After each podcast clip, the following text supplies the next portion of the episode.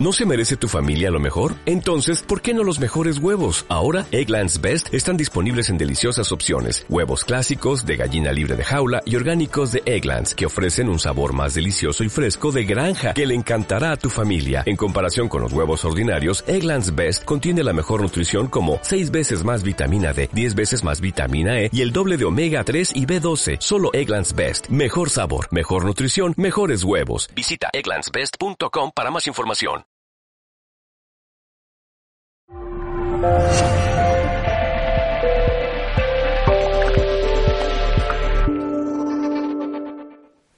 Es un gusto bien grande presentar a la persona que eh, está a continuación, eh, a un tremendo colaborador nuestro y una persona que participa activamente en el mundo de la naturopatía y las terapias naturales en España, al señor César, que vamos a dejar con, con ustedes y gracias por estar aquí. Gracias por invitarme. Bueno, buenas tardes a todos. Vamos a intentar hacer esto lo más ameno posible. ¿Ok?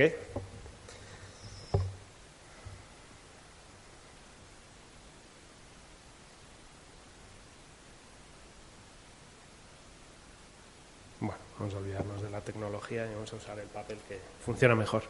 Buenas tardes a todos y vamos a intentar hablaros un poco sobre el trabajo que vengo realizando a lo largo de los últimos años con, con personas de tercera edad aquí en Madrid.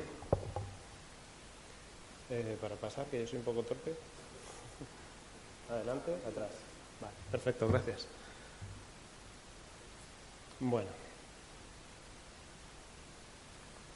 Os voy a hablar de atención naturopática para la tercera edad. Realmente yo me dedico a la naturopatía, un poco de rebote, porque fui atendido en, mi época infantil varias veces por un naturópata que se llama el doctor Betancourt.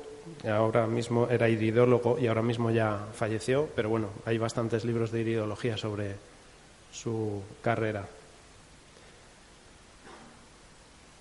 La expectativa de vida. La expectativa de vida es algo eh, que cada vez va en aumento. Eh, cuando yo me dedico a trabajar con, con personas, cada vez eh, me encuentro con más gente mayor que acude a la consulta.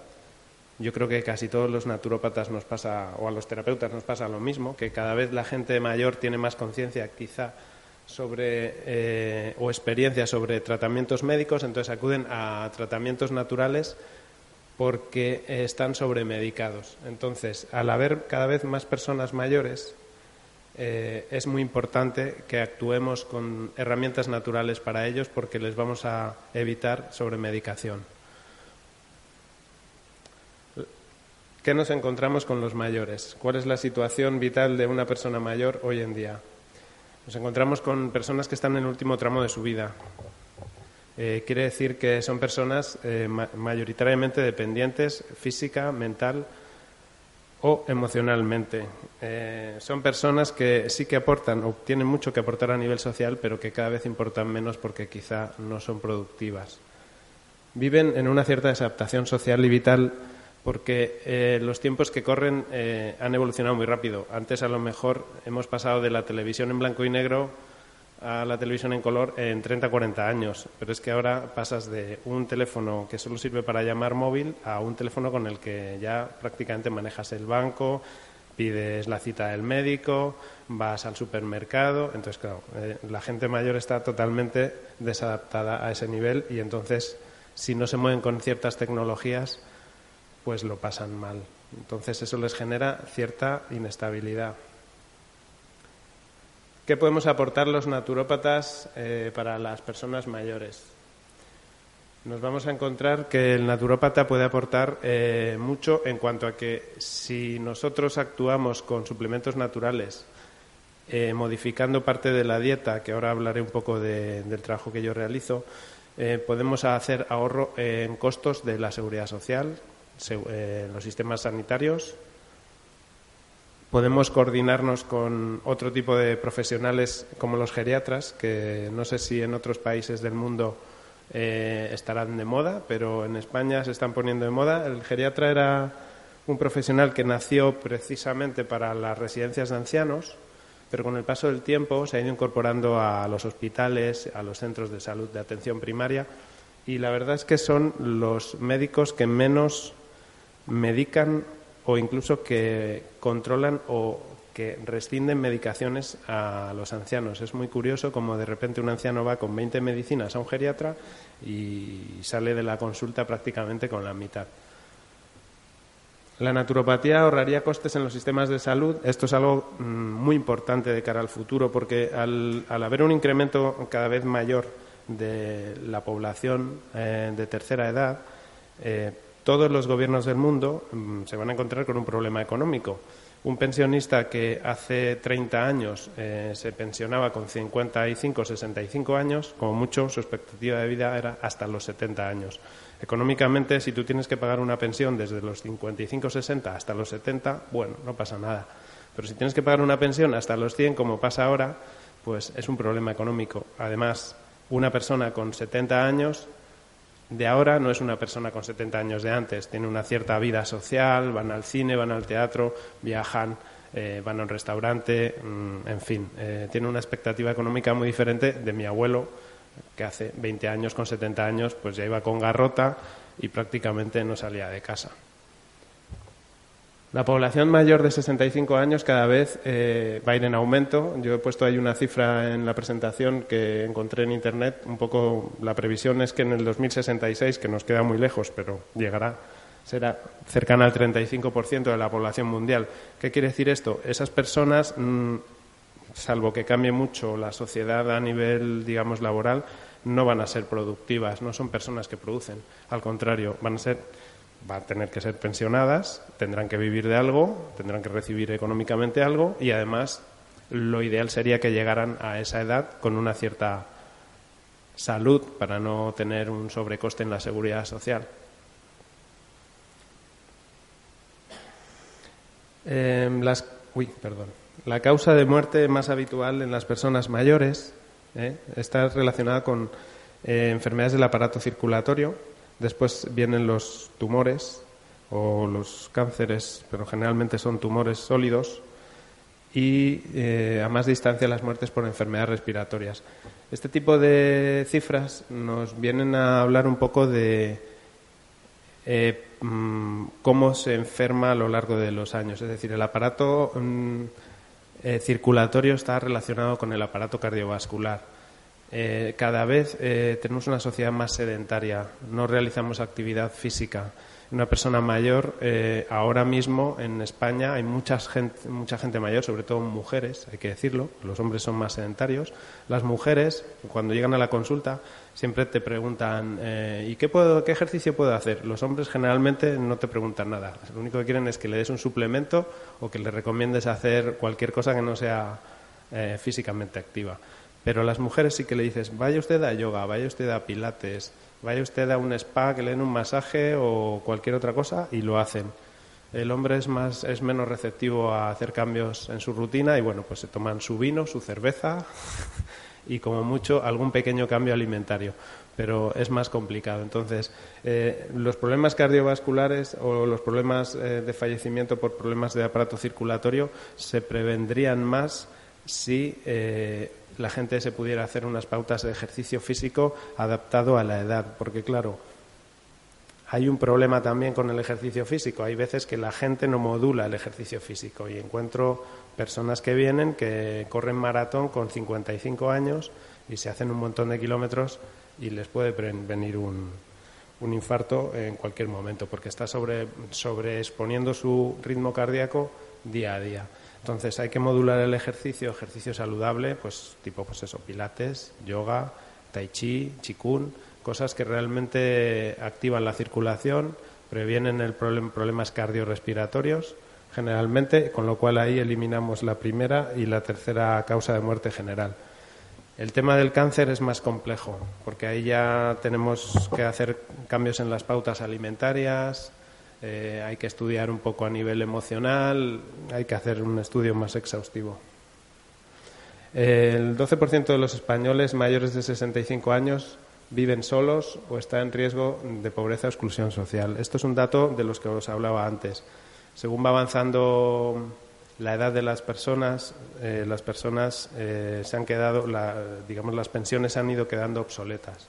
Una pensión de un español medio ahora estará rondando los mil euros más o menos, pero con mil euros, por ejemplo, en una ciudad como Madrid es muy difícil mantener un estilo de vida mm, activo, porque pagas eh, la casa, la comida y las, las medicinas y poco, y poco más.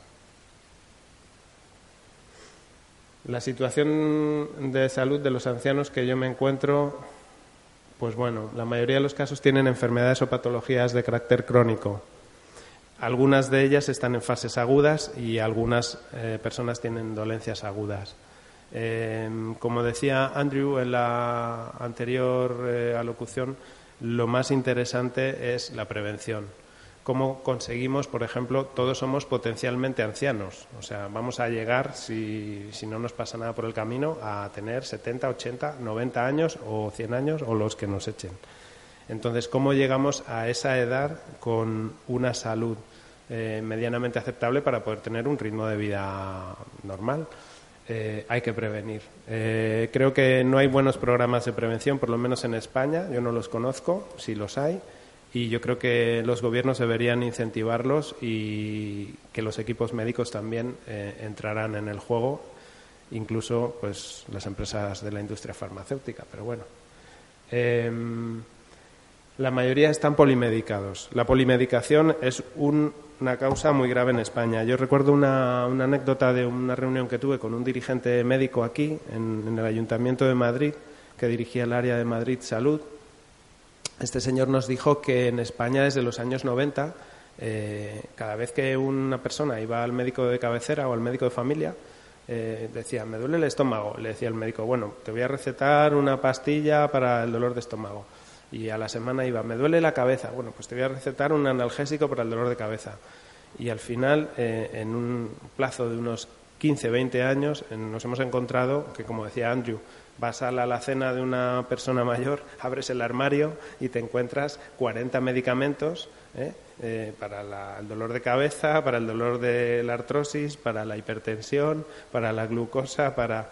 Y uno dice, bueno, pero ¿y usted por qué tiene todo esto? No, esto me lo mandaron una vez para esto, esto para lo otro. Y al final te encuentras que tienen ahí 20, 30 medicamentos, parece una farmacia, es alucinante. Entonces, claro, se los toman a discreción porque como el médico me dijo que esto sirve para el dolor, me duele la cabeza, pues me tomo esto. Eh, el problema es que eh, los medicamentos sintéticos tienen una toxicidad. Esa toxicidad no, es, no se elimina por el cuerpo igual con 20 o 30 años que con 60 o 70 años. Si tienes que eliminarla por el riñón, el riñón sufre, sube la tensión. tienes hipertensión porque tomas un medicamento que te sube la tensión. No tienes hipertensión porque eres mayor. Entonces, esto es difícil de explicar a veces a algunas personas porque no se hace una labor de educación en las consultas a veces de ciertos médicos y entonces cada vez que hay un síntoma hay una medicación que se le aplica y esa medicación le causa otro síntoma, va al médico, le da otra medicación para otro síntoma y al final no está tratando la raíz del problema, estás dando vueltas a los síntomas y creando cada vez más síntomas. Entonces, cuando haces un estudio adecuado, que es lo que hacen los geriatros también ahora, eliminan mucha medicación que es sintomática. Y simplemente con eso los pacientes mejoran. Es increíble, no hace falta hacer nada. La mayoría de los casos de los ancianos que yo atiendo pues están, son dependientes en alguna manera. Si no son dependientes físicamente porque no pueden ir casi ni a comprar al supermercado, son dependientes porque psicológicamente se sienten fuera de, su espacio vital. Ya la sociedad ha cambiado mucho y alguien que vive 30 años en un vecindario, ese vecindario ya no es el mismo. Eh, el dinamismo del día a día ha cambiado y hacer una labor les cuesta mucho. Entonces se aíslan y eso les genera miedos, les genera inseguridades y bueno y hace que nosotros perdamos gente valía para la sociedad que tiene mucho que enseñar.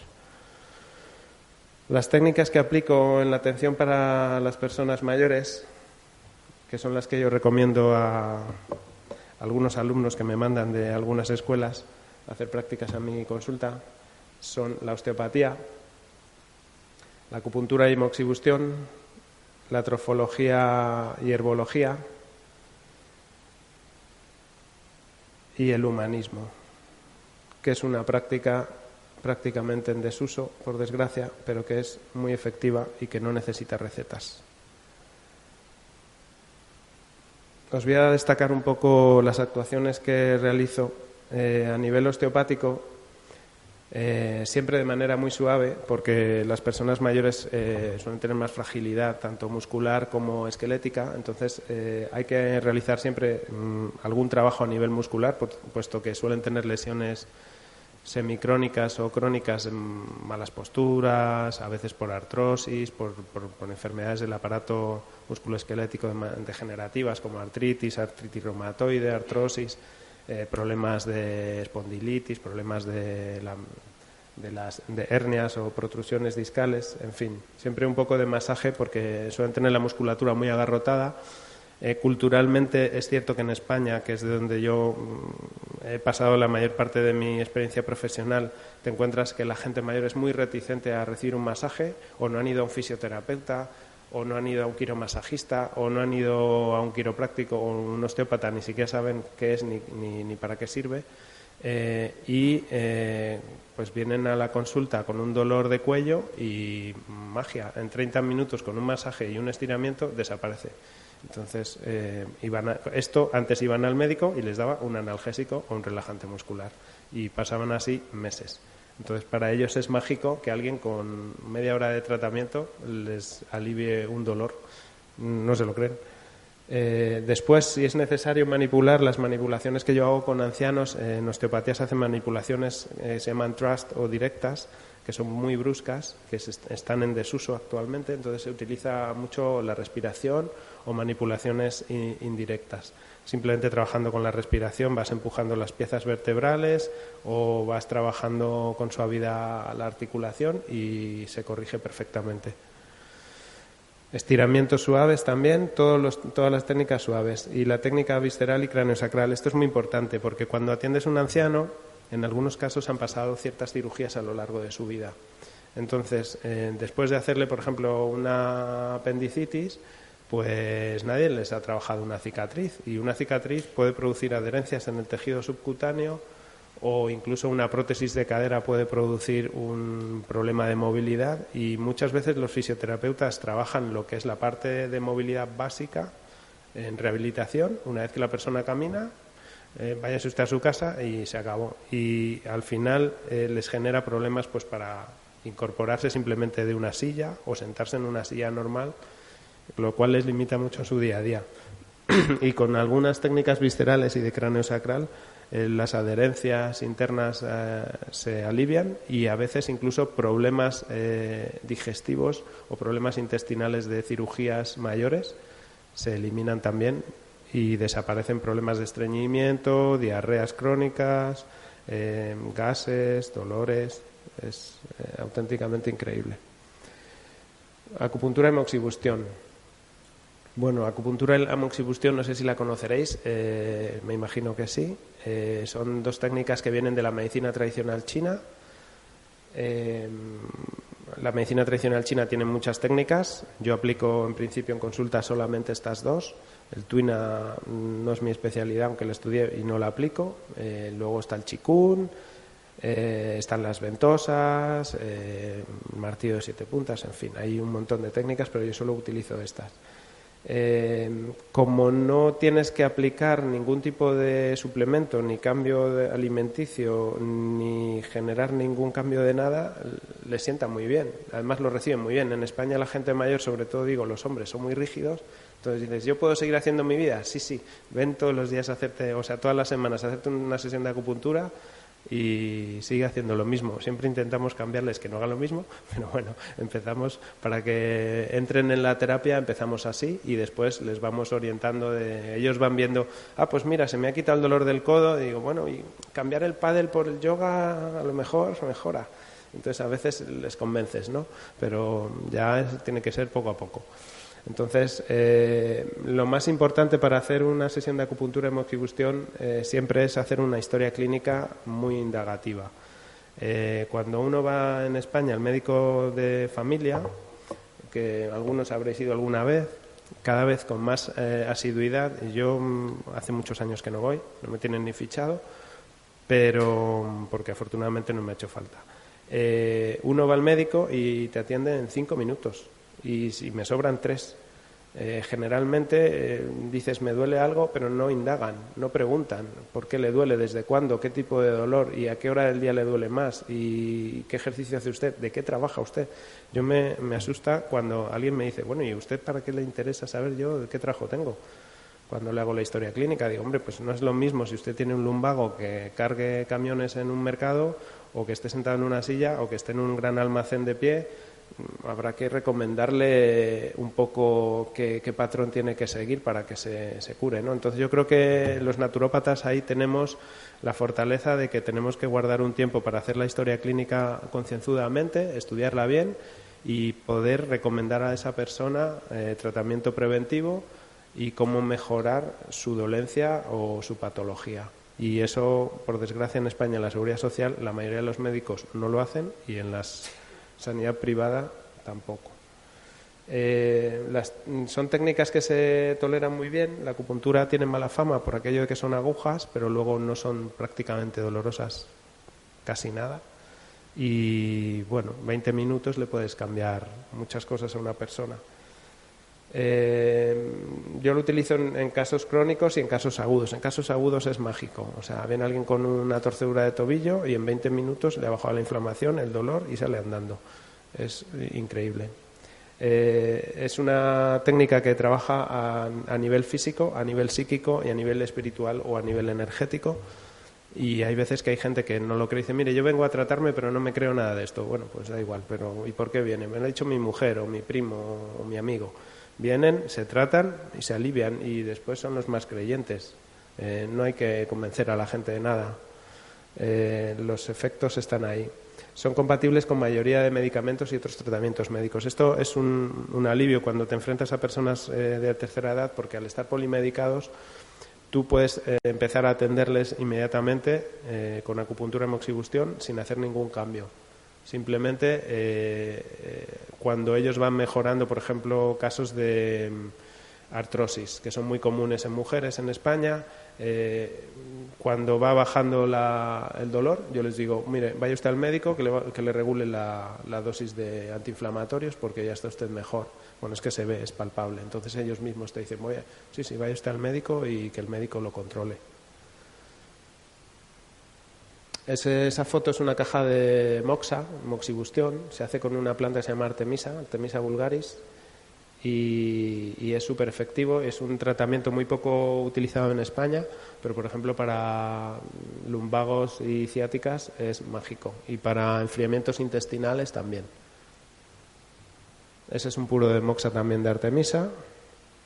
Eh, voy a hablaros un poco de los puntos de acupuntura que yo utilizo con personas mayores porque dentro de la tradición china, que es una de las cosas que yo estudié, existen unos puntos concretos, además para las personas mayores, hay uno de ellos que su traducción literal es ayuda a los ancianos, porque en la tradición china, eh, bueno, eh, se habla de la longevidad como pauta médica, entonces bueno, es una de las, eh, digamos, medicinas alternativas o tradicionales eh, pioneras en tratamiento de personas ancianas, puesto que ya hablan de que había ancianos en aquella época muy mayores, octogenarios, nonagenarios y centenarios.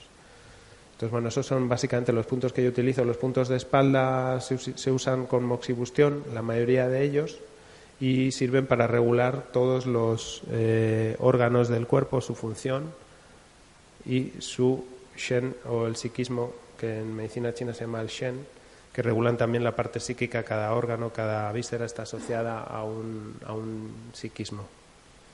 Esto para más adelante, si alguno estáis interesados, pues damos un, taller que Daniel estará encantado.